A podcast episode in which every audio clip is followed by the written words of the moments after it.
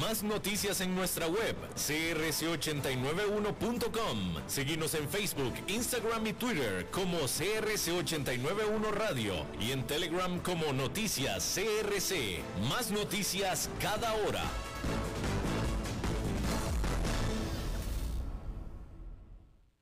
CRC 89.1 Radio y Cadena Radial Costarricense no se hacen responsables por las opiniones emitidas en este programa.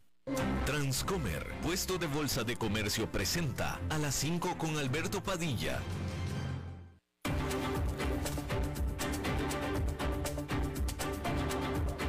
Inicia a las 5 con Alberto Padilla. Un programa diseñado con el objetivo de llevarte diariamente un tema de actualidad, acompañado siempre de reconocidos editorialistas, de lunes a viernes a las 5 de la tarde por CRC 89.1 Radio, a las 5 con Alberto Padilla.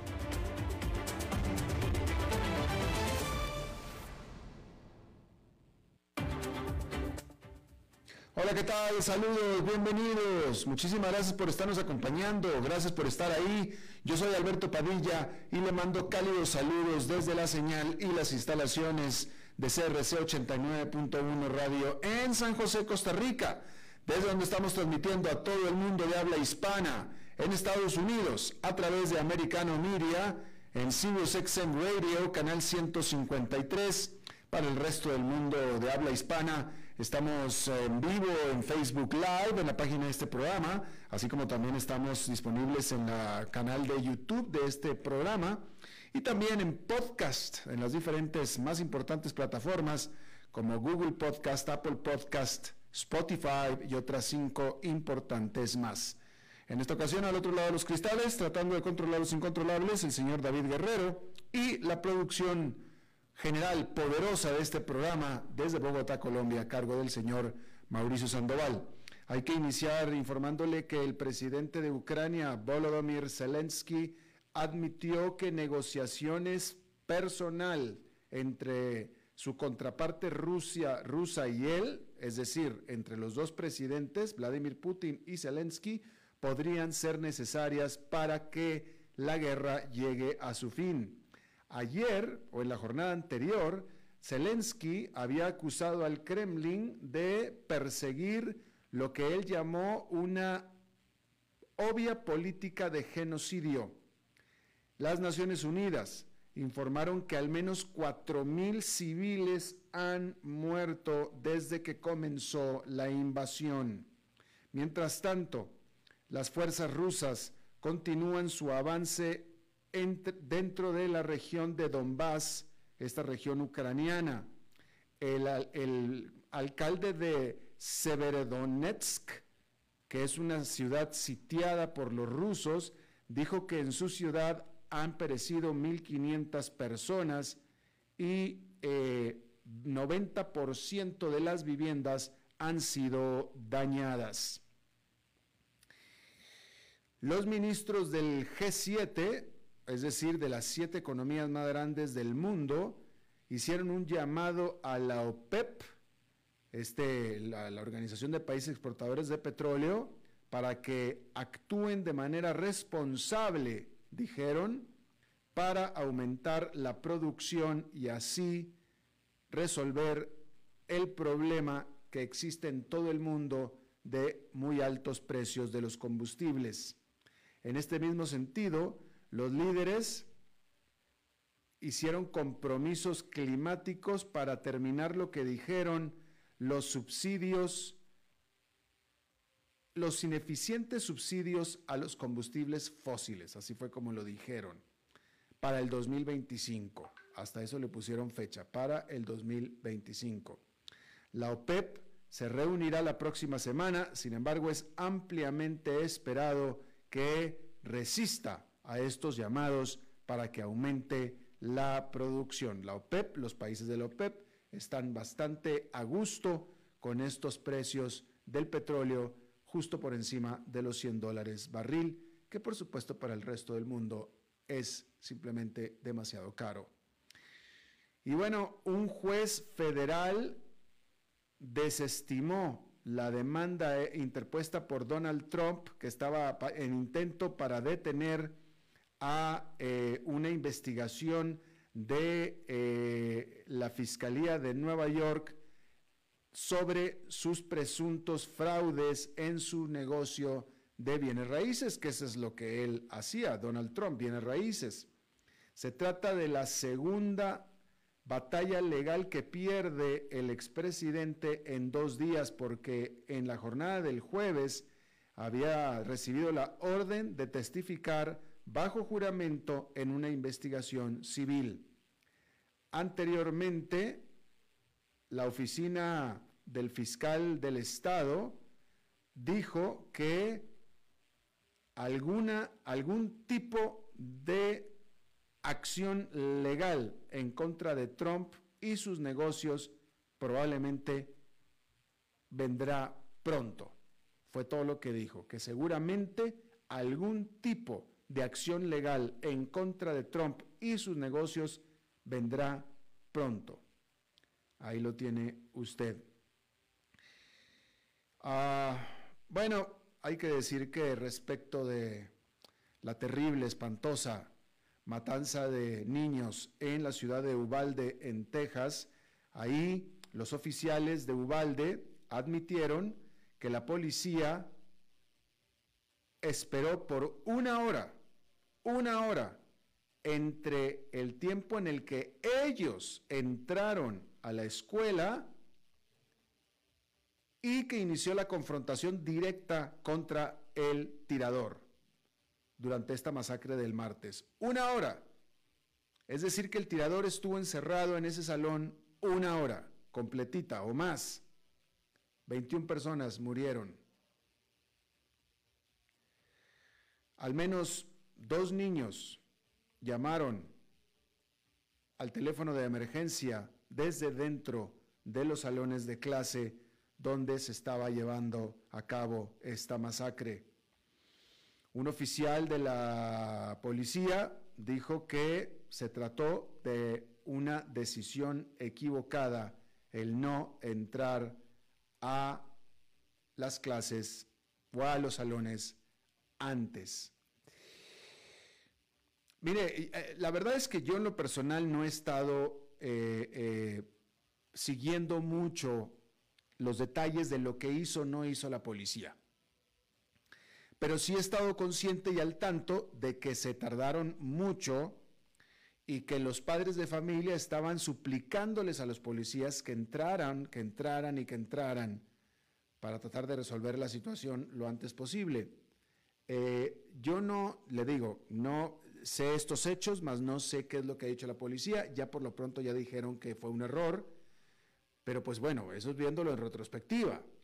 Porque la realidad de las cosas es que o sea, yo estoy tratando de ser muy objetivo y tratando de ponerme en el, papel de una de un eh, policía. Eh, primero que nada, déjeme le digo una cosa. Yo tuve la oportunidad de, eh, en Estados Unidos, en la ciudad de Atlanta, allá existe la figura que le llaman un acompañante civil.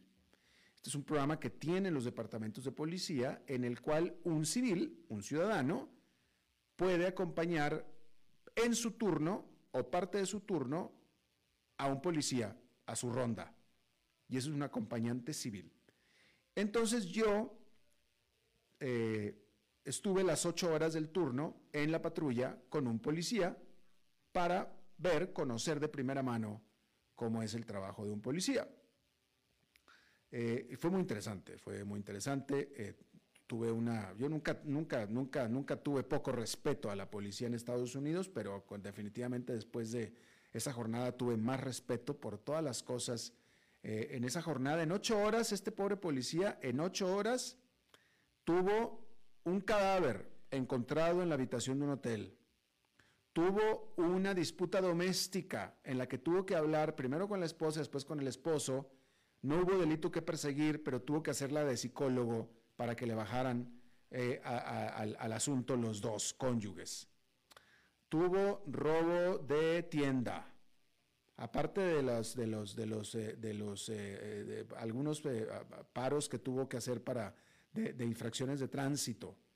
O sea, es muy intenso, muy intenso el trabajo de un policía de ciudad. Pero bueno, el punto de yo le estaba platicando esto porque él, me, él me confesó, él me confesó que cuando hay la sospecha de que un sospechoso está armado y que no quiere enseñar las manos y que no quiere seguir las órdenes y que hay el presentimiento de que hay un peligro latente, de que hay un arma presente, sin verla, ¿eh? ni siquiera sin verla, simplemente cuando hay una razonable sospecha de que hay un arma. Ahí él me hablaba del miedo, pavor que siente por dentro. Pavor, dice que de temblar, de temblar. Y eso que él es un policía entrenado. Pues claro, porque su vida está en peligro, como la de cualquiera, no son robots. Entonces, eh, eh, en este caso el de la escuela, o sea, de nuevo, yo sin conocer el detalle de qué es lo que ha dicho la policía, solamente sé que se tardaron mucho. Pero imagínese usted, si usted es policía, sabe que adentro hay un tiroteo, probablemente no sabe si es una persona o más, no sabe en dónde está exactamente la persona, no sabes. O sea, es decir, para poder entrar y actuar necesitas información. No puedes entrar así nada más porque no sabes qué sucede. Vamos a pensar en este escenario. ¿Qué sucedería si resulta que otro muchacho o un profesor adentro de la escuela tenía un arma y estaba buscando defender o, enfrentar al, al pistolero? O sea, lo que le quiero decir es que si un policía entra a la escuela y ve a alguien con un arma, lo mata. Lo mata porque asume que es el pistolero. Entonces el policía tiene que pensar que a lo mejor hay adentro alguien con un arma que no necesariamente es el malo. ¿Sí? No sabe cómo es el malo, no sabe cuál es el aspecto del malo, no sabe qué armas trae, no sabe cómo identificarlo, no sabe exactamente en dónde está. Entonces, la realidad de las cosas es que necesitan información. Ahora, si después de tener toda esa información todavía se tardaron, ah, pues entonces a lo mejor pero vaya, yo, yo sí puedo ver el escenario en el que se tengan que tardar porque necesitan información. ¿Dónde está? ¿Cómo es? ¿Cómo lo identificamos? ¿Cuáles son los riesgos de entrar? No podemos entrar disparando porque podemos matar más gente. ¿Cómo sabemos? Si, ok, ya sabemos que está dentro de un salón. ¿Cómo sabemos que hay más niños vivos ahí? O sea, ¿cómo, cómo vamos a poder nosotros eh, eh, eh, matar o neutralizar al, al, disparador, al matador, si está rodeado de niños. O sea, es que no es fácil, realmente no es fácil. Me pareciera a mí, sin conocer más detalles, que este oficial de la policía que dice que fue un error haber esperado tanto, en primer lugar lo dice, lo dice a posteriori, ¿verdad? Lo dice viendo en retrospectiva, y en segundo lugar, me parece que lo están eh, eh, poniendo en el asador la prensa y los demás políticos y etcétera. Porque es que realmente se necesita información. No puede uno entrar como, como eh, el llanero solitario a dar disparos. No, cuando hay más gente inocente y sobre todo en este caso niños. Entonces, vaya, me parece lógico que hayan tenido que esperar. Y ya para cuando fueron y lo mataron, o lo neutralizaron, era porque ya sabían exactamente cuál era el escenario y cómo estaba el asunto. Porque si ellos han sospechado que existía el peligro mínimo de si enfrentar al pistolero podemos herir a alguien más, no lo hubieran hecho. No lo hubieran hecho. Pero para llegar a ese punto se necesita mucha información y se necesita tiempo. Bien, ahí lo tiene usted. Bueno, cambiando de tema, el reciente desplome de Bitcoin ha dejado al token digital muy por debajo de su precio justo. Mire, le voy a volver a, repetir lo que acabo de decir, porque aquí lo importante es quién lo dice, ¿ok? El reciente desplome del Bitcoin ha dejado al token digital muy por debajo de su precio justo, lo que le da a la criptomoneda una ventaja significativa, dijo esta semana a sus clientes nadie menos que el JP Morgan Chase, este, el banco de inversión más grande de Wall Street. Lo dijo en una nota de investigación a sus clientes. JP Morgan Chase dijo que Bitcoin estaba subvaluado en un 28% y fijó su precio objetivo para la moneda, que se cotizaba el jueves a poco más de 29.600 en 38.000 dólares. Bitcoin cayó por debajo de los 26.000 a principios de este mes por primera vez desde diciembre del 2020, justo cuando los mercados de valores se han visto afectados de manera similar, en gran parte debido a los temores de inflación. JP Morgan escribió, la corrección del mercado de criptomonedas del mes pasado se parece más a una capitulación en relación con enero y febrero pasado y en el, y en el futuro vemos una ventaja para Bitcoin y los mercados de criptomonedas en general. Es decir, lo que está diciendo es que ese fue un evento de enero y febrero y ya. A partir de ahora va a empezar a subir. Es lo que está diciendo JP Morgan. Esta perspectiva positiva es notable porque el propio CEO de JP Morgan, Jamie Dimon o Dimon, es un escéptico de las criptomonedas desde hace mucho tiempo. Dimon ha dicho que personalmente pienso que Bitcoin no vale nada, aunque reconoce que muchos de sus clientes piensan de manera diferente. Dijo el año pasado, no soy partidario del Bitcoin, no me importa Bitcoin, no tengo ningún interés en él, por otro lado, los clientes están interesados y yo no les puedo decir a los clientes que hagan. El verano pasado, JP Morgan comenzó a brindar a sus clientes de administración de patrimonio acceso a seis fondos criptográficos para agregar exposición a Bitcoin a sus carteras. Eso es a pesar de que los comentarios anteriores de Demon de que el Bitcoin no tiene valor intrínseco y que los reguladores van a regularlo al máximo. El miércoles, la comisionada de Bolsa y Valores, Hester Pierce, le dijo a CNBC respecto de las criptomonedas que Estados Unidos ha dejado caer la pelota regulatoria. Pidió al Congreso que, aclare el papel regulador de la SEC para que su agencia pueda tomar medidas más proactivas contra el criptofraude en el futuro remató diciendo, no estamos permitiendo que se desarrolle la innovación y la experimentación de una manera saludable. Y ese fracaso tiene consecuencias a largo plazo. Déjeme decir lo que dijo ella, lo que remató. Remató diciendo, no estamos permitiendo que se desarrolle la innovación y la experimentación de una manera saludable. Y ese fracaso tiene consecuencias a largo plazo. Mire, es bien notable que JP Morgan tenga fondos que invierten en criptomonedas, porque la inmensa mayoría, el grueso, por no decir que todos los clientes de JP Morgan son gente de mucho dinero, de mucho dinero, ¿sí? Son grandes capitales y por tanto inversionistas sofisticados. ¿Sí? Quiero pensar que por tanto lo que ellos invierten, o sea, y claramente, y claramente, y lo, y lo dijo Demon, ellos tienen estos fondos porque los clientes se los piden. Los clientes son los que se los piden. Entonces lo tuvieron que hacer. Quiero pensar que estos clientes, por ser sofisticados y expertos, saben lo que están haciendo en el sentido de que están poniendo solamente una pequeña fracción de sus activos en criptomonedas que eso es lo que, si le empujan a muchos escépticos como a mí, es lo que yo diría. Bueno, invierte si quieres, pero que invierta, invierte una, una fracción de tus fondos, una fracción, no vayas a meter todo, todo lo que tienes en la canasta, una fracción, un pedacito nada más, un pedacito. Y es lo que yo quiero pensar que están haciendo los clientes de JP Morgan. Pero el punto es que es notable que JP Morgan tenga inversiones en Bitcoin por el perfil de clientes que tiene JP Morgan. ¿Sí? Bueno, ahí está.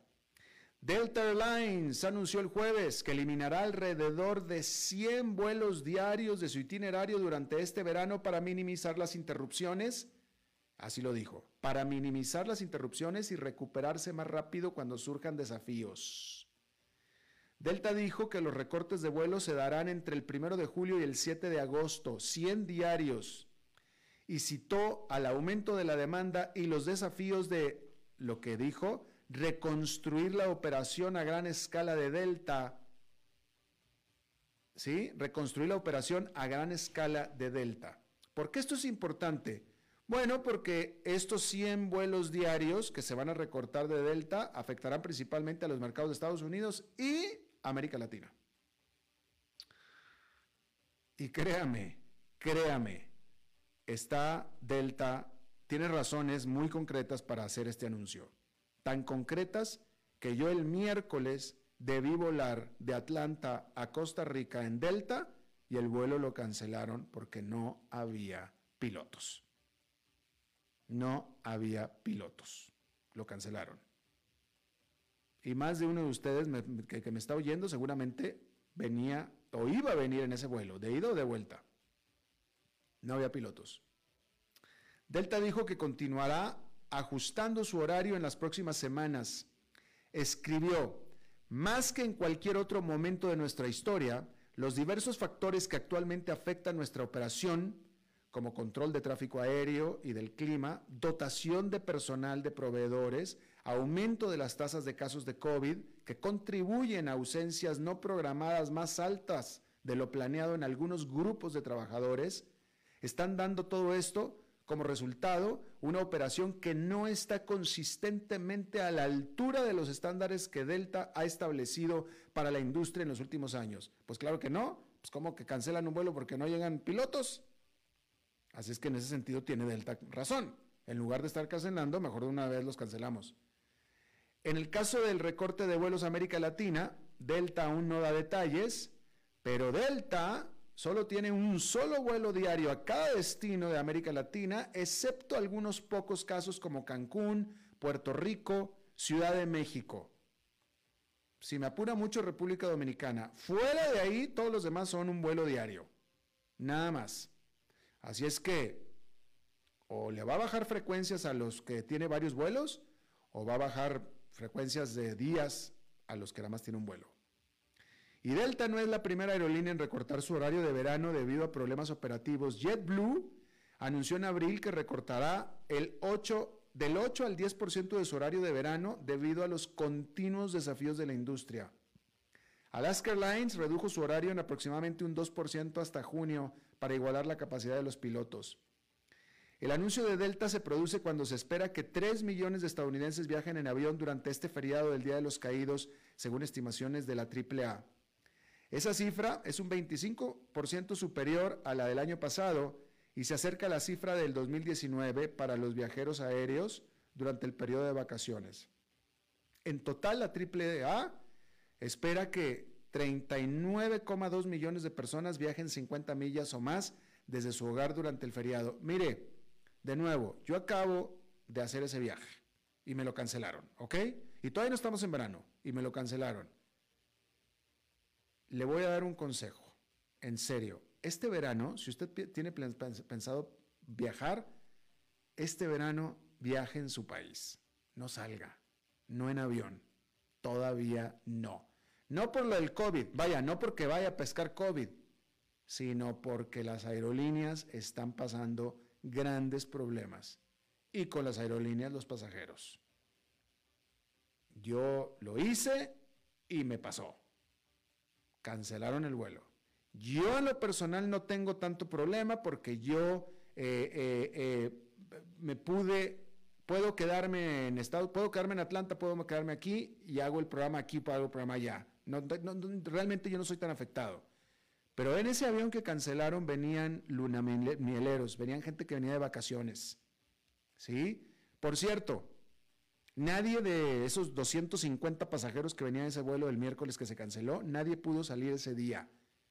Nadie pudo llegar a Costa Rica ese día que querían llegar y que tenían sus razones para llegar.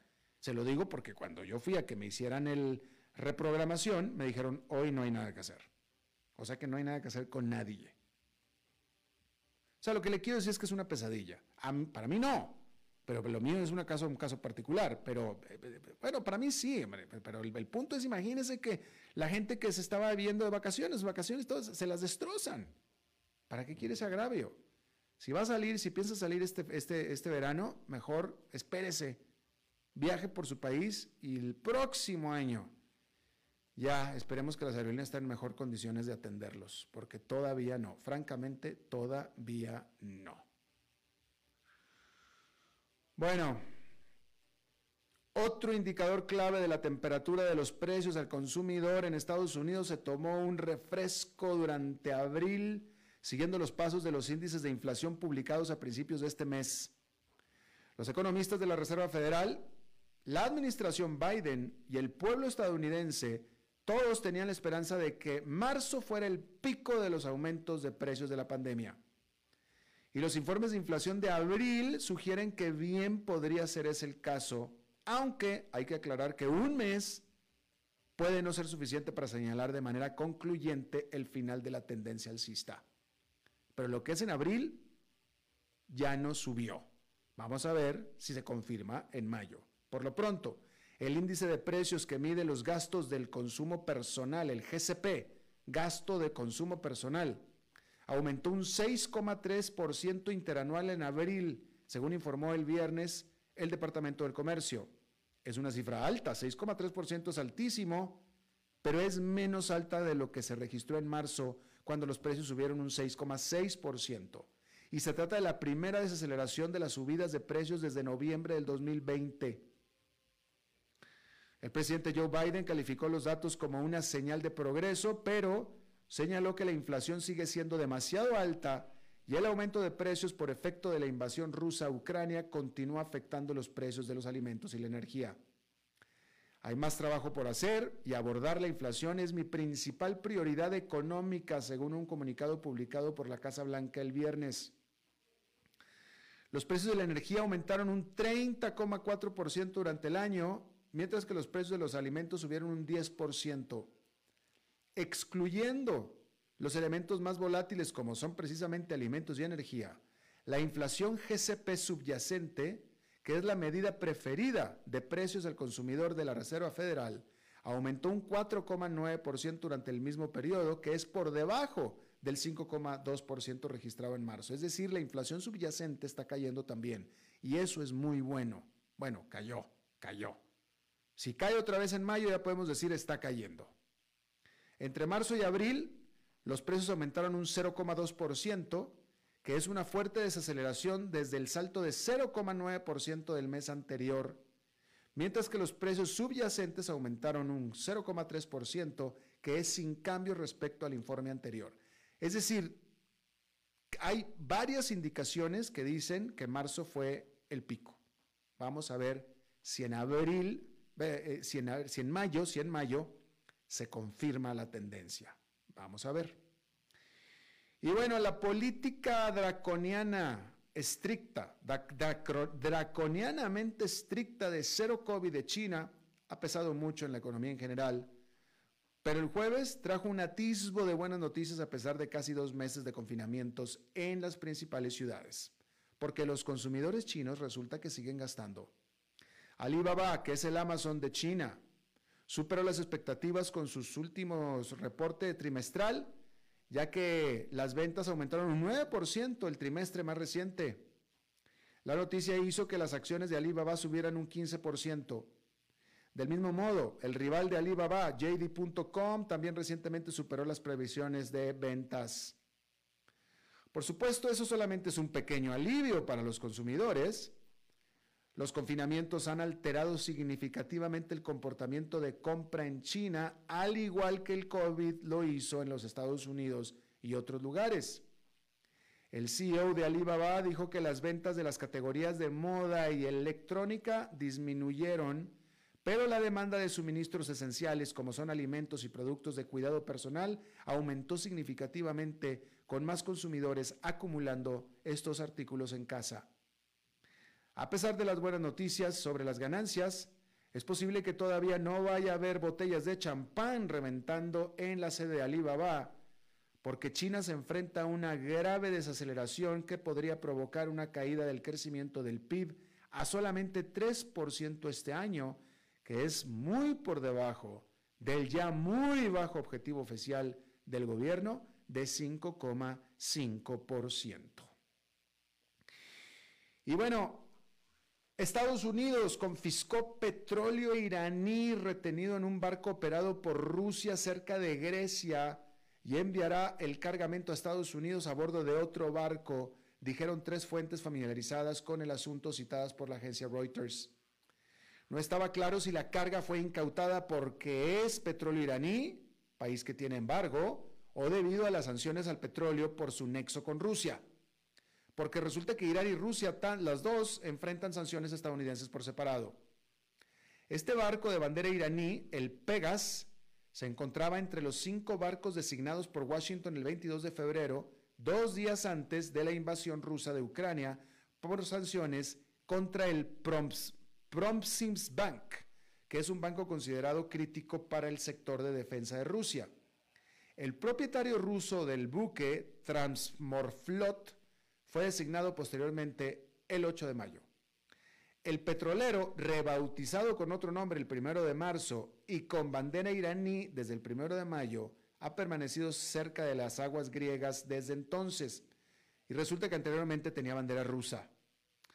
Una fuente del Ministerio del Transporte Marítimo de Grecia dijo el jueves que el Departamento de Justicia de Estados Unidos había informado a Grecia de que la carga del buque es petróleo iraní.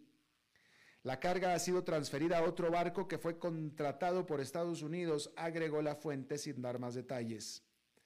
Este miércoles Estados Unidos impuso sanciones a lo que describió como una red de contrabando de petróleo y lavado de dinero respaldada por Rusia para la Guardia Revolucionaria de Irán, incluso cuando Washington intenta revivir un acuerdo nuclear con Irán. En 2020, Washington confiscó cuatro cargamentos de combustible iraní a bordo de barcos extranjeros que se dirigían a Venezuela y los transfirió con la ayuda de socios extranjeros no revelados a otros dos barcos que luego navegaron a los Estados Unidos. encima Estados Unidos se queda con el petróleo. Las autoridades griegas incautaron el mes pasado el Pegas con 19 tripulantes rusos a bordo cerca de la isla de la costa de Evia. Dijeron que el barco fue incautado como parte de las sanciones de la Unión Europea a Rusia y por la invasión de Ucrania. Sin embargo, la embarcación fue liberada más tarde debido a la confusión sobre las sanciones a sus propietarios. El grupo de defensa estadounidense United Against Nuclear Iran, que monitorea el tráfico de petroleros relacionado con Irán, dijo que Pegas había cargado alrededor de 700 mil barriles de petróleo crudo de la isla Sirri de Irán el 19 de agosto del 2021. Antes de esa carga, el Pegas transportó más de 3 millones de barriles de petróleo iraní, que se supone no puede exportar petróleo, en el 2021, y más de 2,6 millones de esos barriles terminaron en China, según este análisis de la UANI, la United Against Nuclear Iran. Bueno, y con todo esto, Irán, Irán confiscó dos tanqueros griegos en el Golfo Pérsico. Y por supuesto que esa acción parece como una venganza porque Grecia participó, ayudó a Estados Unidos a confiscar este cargamento de petróleo de este barco iraní en aguas de la propia Grecia.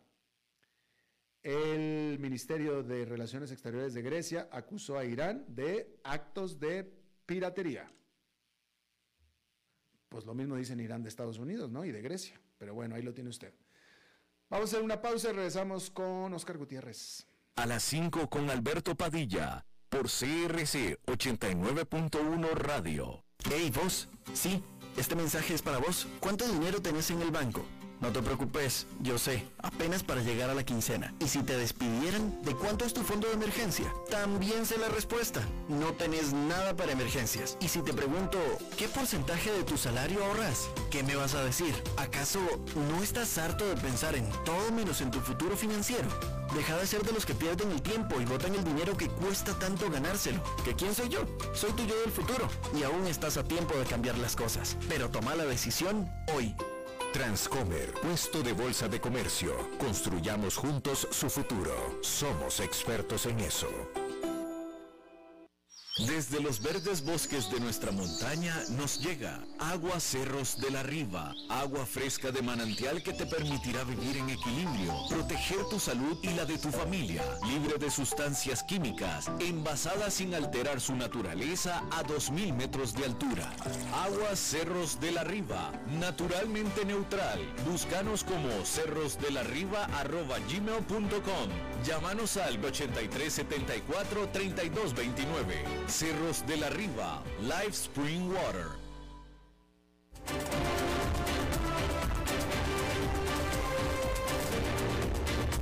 Seguimos escuchando a las 5 con Alberto Padilla. Bueno, como cada semana en este segmento patrocinado, vamos a hablar de la semana en los mercados con Oscar Gutiérrez, presidente de Transcomer. Oscar, ¿Cuánta diferencia hace una semana? Sí, Alberto, ¿cómo estás? Encantado de estar de nuevo en tu programa. Bueno, fue una muy buena semana. Exacto. Eh, por dicha terminó el día, eh, el S&P 500 terminó cerrando en 2.47 positivo, el Dow 1.8, el Nasdaq 3.3 en el día, todos los sectores subieron y al ver el resumen de la semana, es muy interesante porque, bueno, el S&P 500 terminó subiendo un 6,6%, eh, el Dow un 6.2%, que esto es, esto es interesante porque el Dow eh, venía con una racha de 8 semanas de pérdida que no ocurría desde 1923 Igualmente, el Nasdaq cierra con 6.8 positivo eh, y ambos, el, el S&P 500 y el Nasdaq, cierran también una pérdida de 7 semanas eh, eh, que, que, se rompe y que hace que se recupere el, el S&P más o menos a los niveles que tenía hace un mes. Igual en la semana subieron todos los, todos los, todos los sectores, productos discrecionales de consumo, energía, tecnología de información, el sector financiero, materiales, todos subieron, todos estos arriba de un 5%. En el mes, eh, con este movimiento ya siete sectores terminan en positivo, empezando por energía, que ha subido un 16%, el sector financiero un 3,5%, y los únicos que quedan todavía abajo son el de tecnología de información, productos de consumo masivo, bienes raíces y productos discrecionales de consumo. Ahora, esto es, este, este cambio es importante porque, bueno, eh, como hemos comentado en el pasado, cerrar un viernes en negativo eh, eh, mantiene las ansias en los inversionistas y este, esta semana es importante porque el lunes se celebra en Estados Unidos Memorial Day, entonces no hay, no hay bolsa, va a ser una semana más lenta, entonces el fin de semana pues va a ser un fin de semana de tres días sin transacción. Y el hecho de que cierre positivo este, tranquiliza, tranquiliza bastantes los mercados. Ahora, ¿a qué, ¿a qué se puede atribuir este cambio? Bueno, en parte, eh, eh, estaba mencionando la noticia hace poco de eh, los indicadores de inflación que se interpretan como positivos. El, el, índice este que no es tan conocido, en inglés el PCE, Personal Consumption Expenditures, que es gastos personales de consumo, eh, no es tan conocido. Normalmente el que se utiliza, casi siempre está en noticias, es el, es el, CPI en inglés, Consumer Price Index, ¿verdad? el índice de precios del consumidor, que igual en el mes de abril había cerrado año con año 8.3, eh, que el mes anterior había terminado 8.5, y este mes, este otro indicador que muchos analistas eh, consideran que es el indicador preferido por la Reserva Federal, este, baja, baja eh, en relación con el mes anterior, en el de 6 eh, a 6.3, estaba en 6,6, y la parte central, lo que llaman el, el, core en inglés, o la parte central de este indicador, que lo que hace es que excluye los eh, indicadores relacionados con comidas volátiles y con energía eh, cierra en 4.9. Es, tal vez eh, vale la pena comentar un poquito la diferencia entre estos dos, entre estos dos indicadores. El, el, el CPI, el, precio, el índice de precio del consumidor, es preparado por el Buró de Estadísticas de Empleo en Estados Unidos. Y lo que hace es que toma encuestas eh, principalmente de unos hogares en zonas urbanas incluye los gastos directos, es decir, lo que las personas pagan. No incluye, por ejemplo, los gastos de salud que se pagan indirectamente en favor de los empleados, pero por parte de las, empresas, de las empresas y es una fórmula que por la forma en que está compuesta es más volátil. Esto puede explicar por qué es que el, la Reserva Federal prefiere el PCE como, como un indicador más estable. Este otro indicador es preparado por el Buró de, de Análisis Económico y lo hace en base a encuestas a los negocios y ciertas estadísticas relacionadas con el Producto Interno Bruto incluye estos gastos eh, realizados por empleadores. Entonces, eh, eh, se, considera, se considera que, es un, que es, un, es un indicador más estable. Parte de, la información que se revelado también es, por lo cual se ha interpretado positivamente, es que se ha logrado ver que los consumidores están utilizando parte de su ahorro en el consumo. Es decir, entonces son indicadores que muestran que, que, que esto puede hacer que se sostenga la inflación, que no se dispare.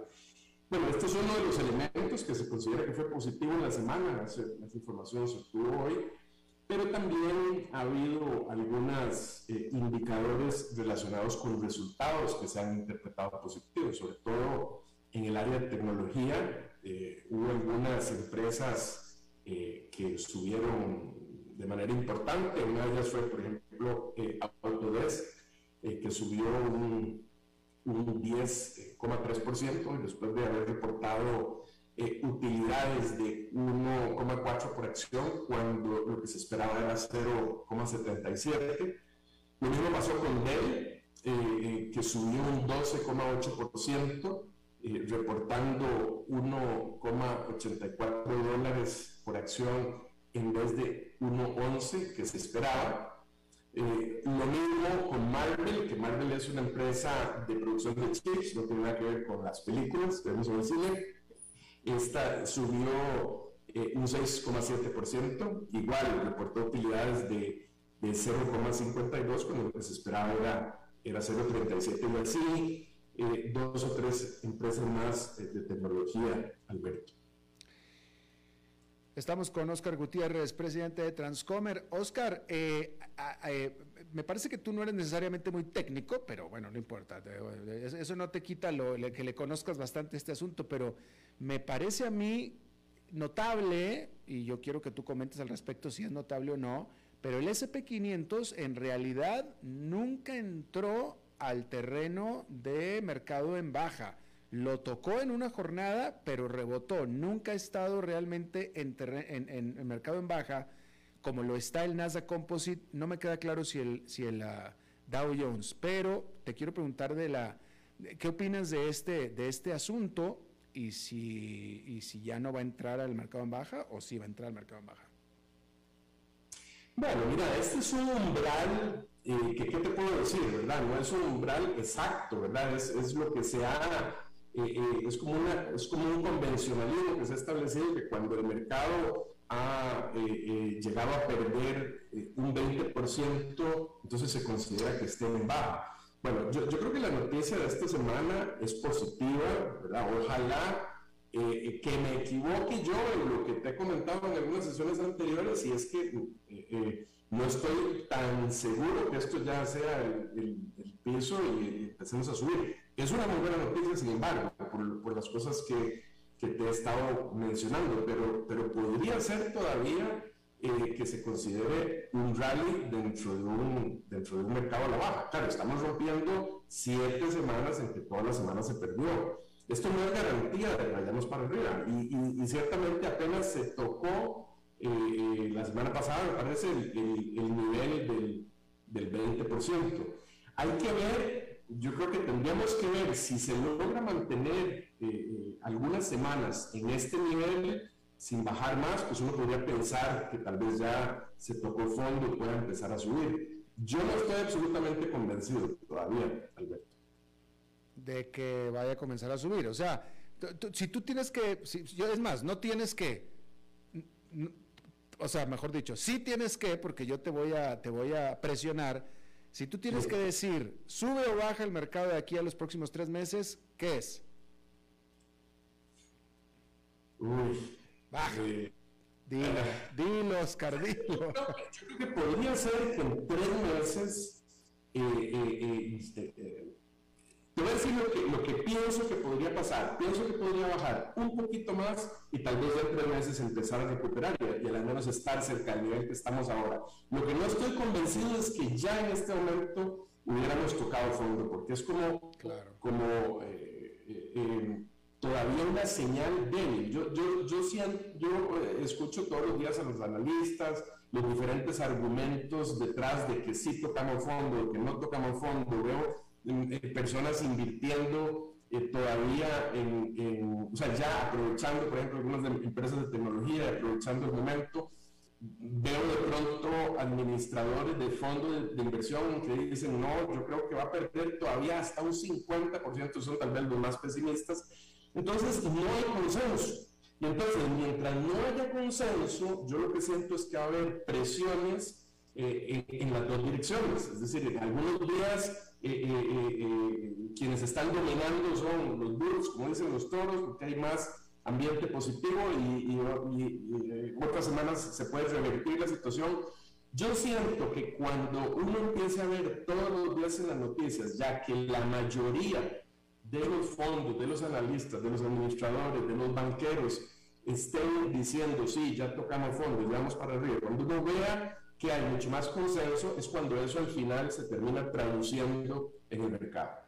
Entonces, eh, eh, eh, todavía yo no estoy ahí. Ahora, yo, siento que está como, como 50 y 50 ese tipo de comentarios. Entonces, mm, por esa razón, mm, creo que todavía podemos bajar un poquito más. Ok, ok, perfecto. Eh, eh, ¿qué, opinas? ¿Cuál es tu opinión de, eh, esto, esto lo leí yo un poco más temprano en este programa, Oscar, de JP Morgan, que escribió en un informe a sus clientes que piensa JP Morgan, porque JP Morgan tiene fondos que invierte en bitcoins y dice JP Morgan Chase que Bitcoin está subvaluado en este momento que se cotiza en alrededor de 29 mil dólares, está subvaluado en un 28% y puso su precio objetivo para Bitcoin en 38 mil.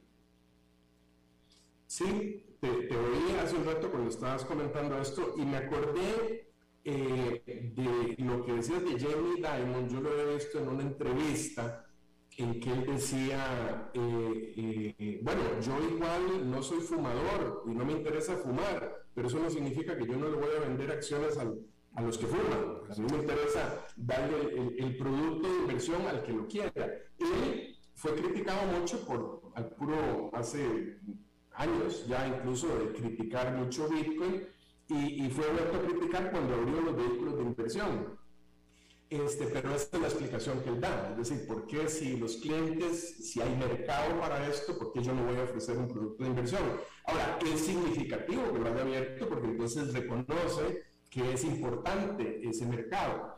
Lo que, lo que mencionabas hace un rato, eh, eh, también lo que me demuestra es que no solo tiene que tener el mercado, sino tiene que tener los analistas, que igual entran a analizar los diferentes sectores, como así como, como, como se analiza un sector industrial o de servicios o productos de consumo financiero, bueno, entran a analizar un producto como el Bitcoin. Eh, mencionabas que eh, bueno, que ellos le ponían un piso porque sentían que podía haber habido capitulación. Capitulación es cuando se siente que, que hubo ya una, eh, una gran cantidad de los que querían vender, vendieron, este, y, que, y que se agota, digamos, esa cantidad de vendedores en el mercado y por eso es que se puede sentir que se toca fondo. Ahora, ese es un análisis más técnico que fundamental, más de analizar el comportamiento del mercado, de los volúmenes y los precios para identificar esa capitulación, que en esto siempre es muy subjetivo, ¿verdad? El, análisis técnico es más un arte que una ciencia, ¿verdad?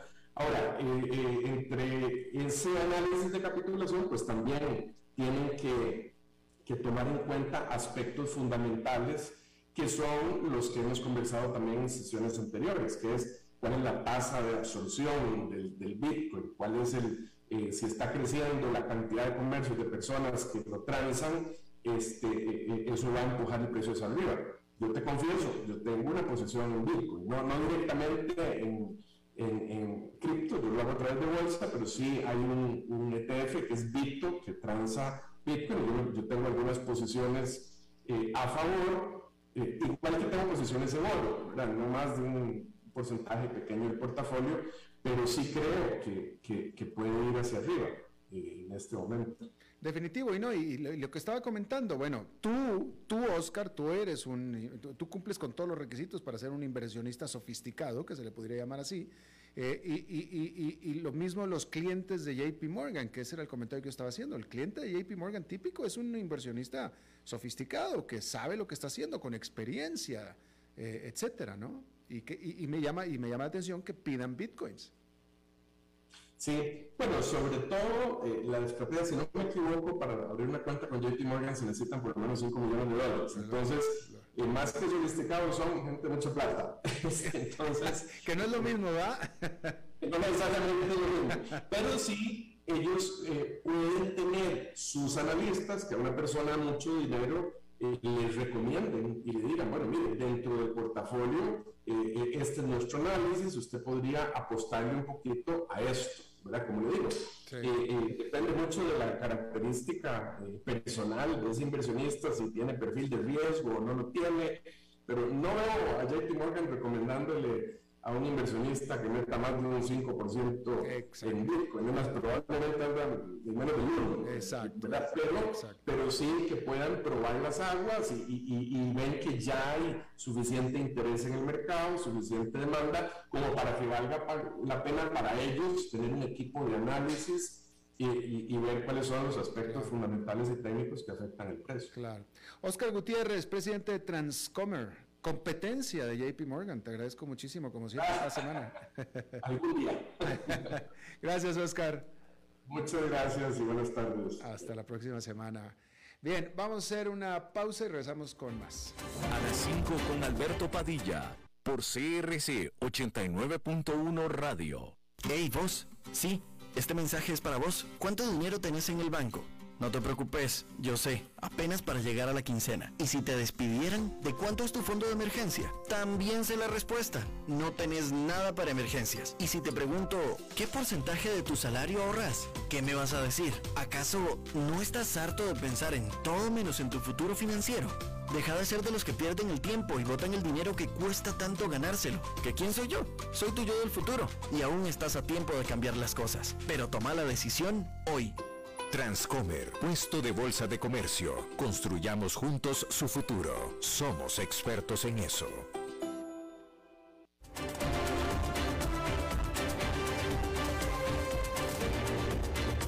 Seguimos escuchando a las 5 con Alberto Padilla.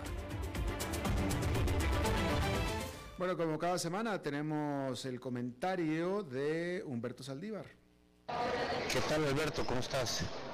El día de hoy voy a hablar sobre eh, las inversiones que se prevén para Estados Unidos y Latinoamérica en el futuro, principalmente Estados Unidos, Indianápolis. Eh, Samsung eh, pretende invertir 2.500 millones de dólares en Indianápolis para una fábrica de lo que son baterías eléctricas, ¿verdad?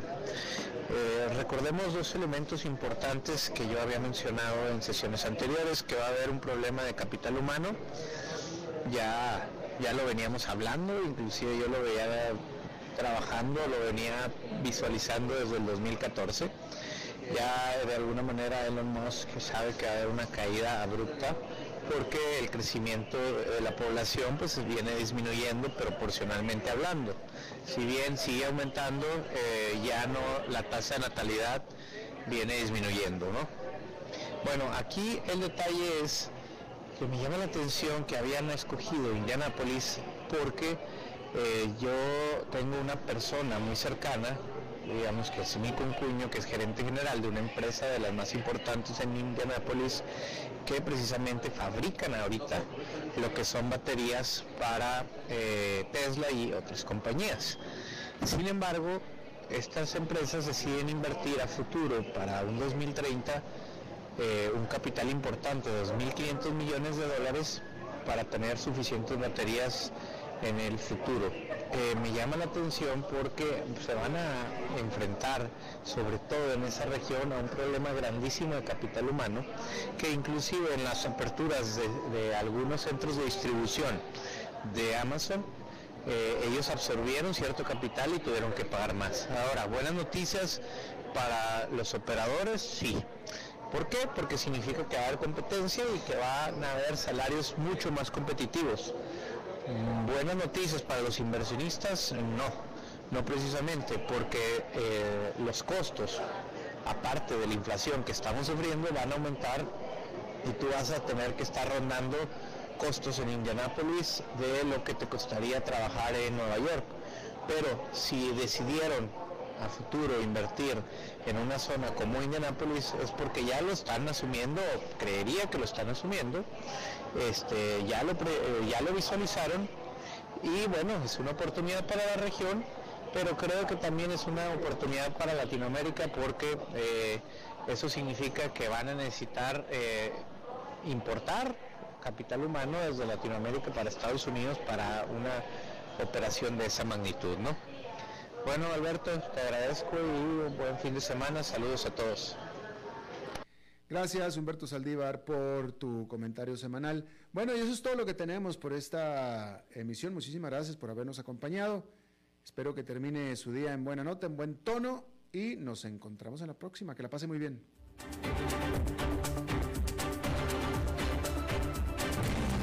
Las 5 con Alberto Padilla fue traído a ustedes por Transcomer, puesto de bolsa de comercio. Construyamos juntos su futuro. Somos expertos en eso.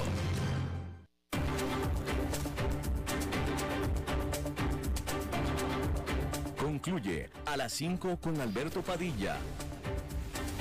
Un programa diseñado con el objetivo de llevarte diariamente un tema de actualidad, acompañado siempre de reconocidos editorialistas, de lunes a viernes a las 5 de la tarde por CRC 89.1 Radio, a las 5 con Alberto Padilla.